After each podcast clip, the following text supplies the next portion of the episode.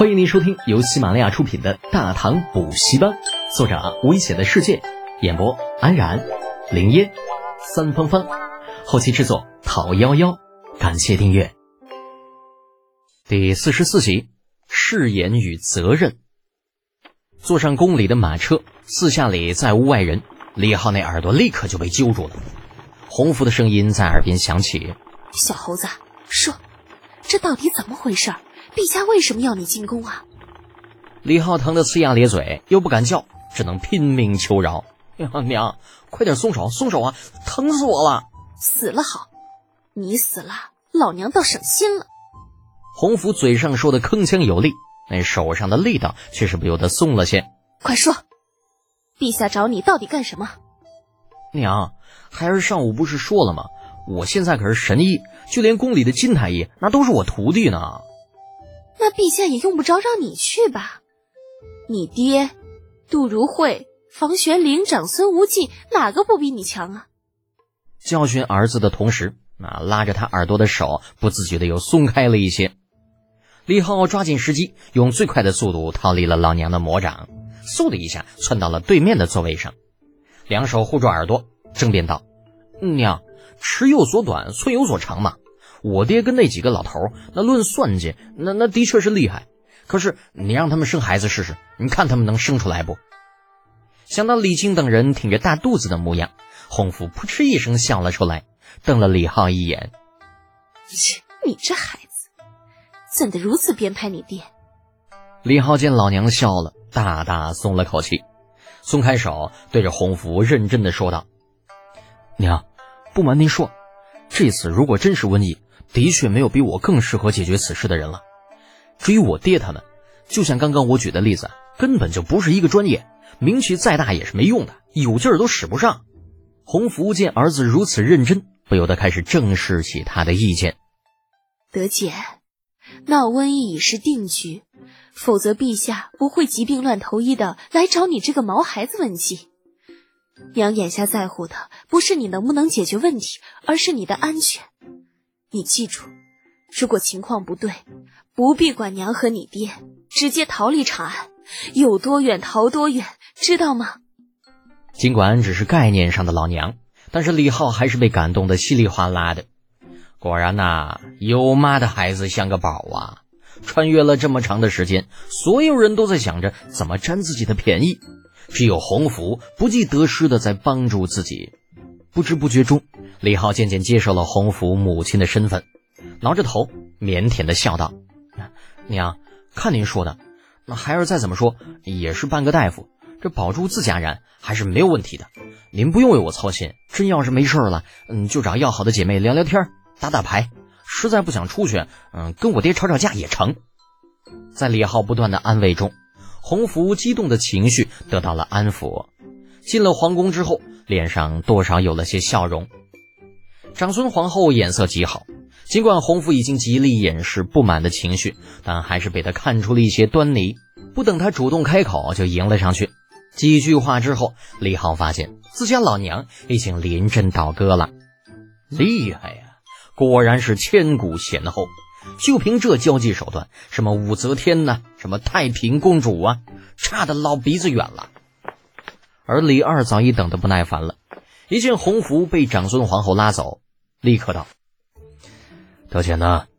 知道朕找你来的原因了吧？”李浩也不藏着掖着，直接道：“回陛下，臣刚刚去过一次军营，已经大致知道了。”李二很满意李浩不拖沓的做法。嗯。你有什么想法？注意啊，是想法，不是办法。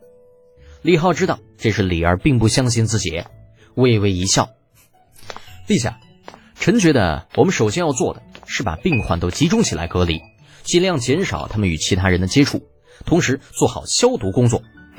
第二天每天发行邸报，公示疫情的控制情况，让百姓了解疫情的进展。虽然看上去会引起恐慌。”但是同样可以给百姓留下官府有能力控制疫情的印象。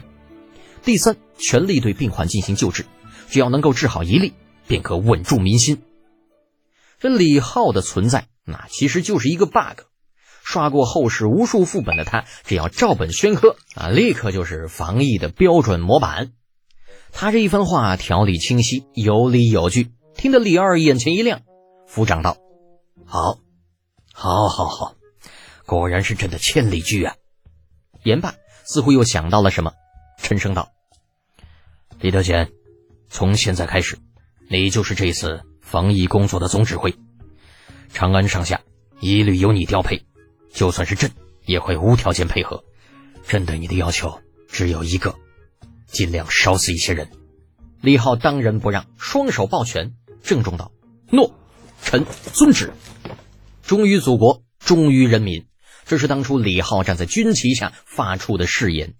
在任何时候，他都不会忘记自己的真正身份是一个军人，共和国军人。或许他已经来到另外一个世界，或许再也不会有人来监督他履行誓言。但是他知道。”只要自己还站在这片土地上，只要还有一个黄皮肤、黑眼睛、黑头发的炎黄子孙，自己就有责任、有义务去保护他们。盾牌与长城对他来说不仅仅是一句口号，更像是精神上的支撑。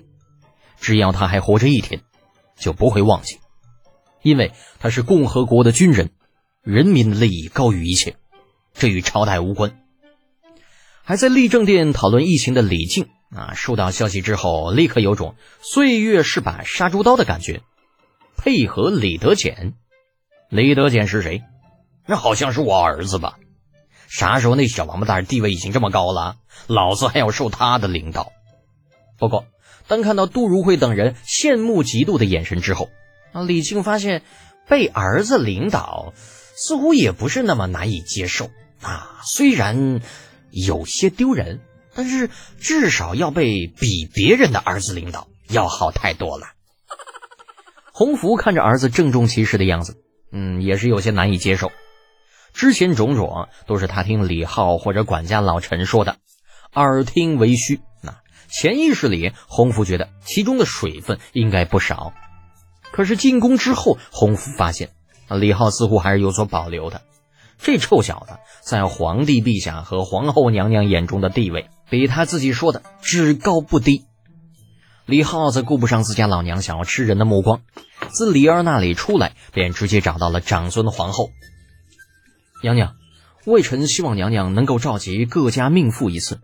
外臣想把如何预防疫情的法子传授给他们，只要他们照着做，这次的事情便成功了一半。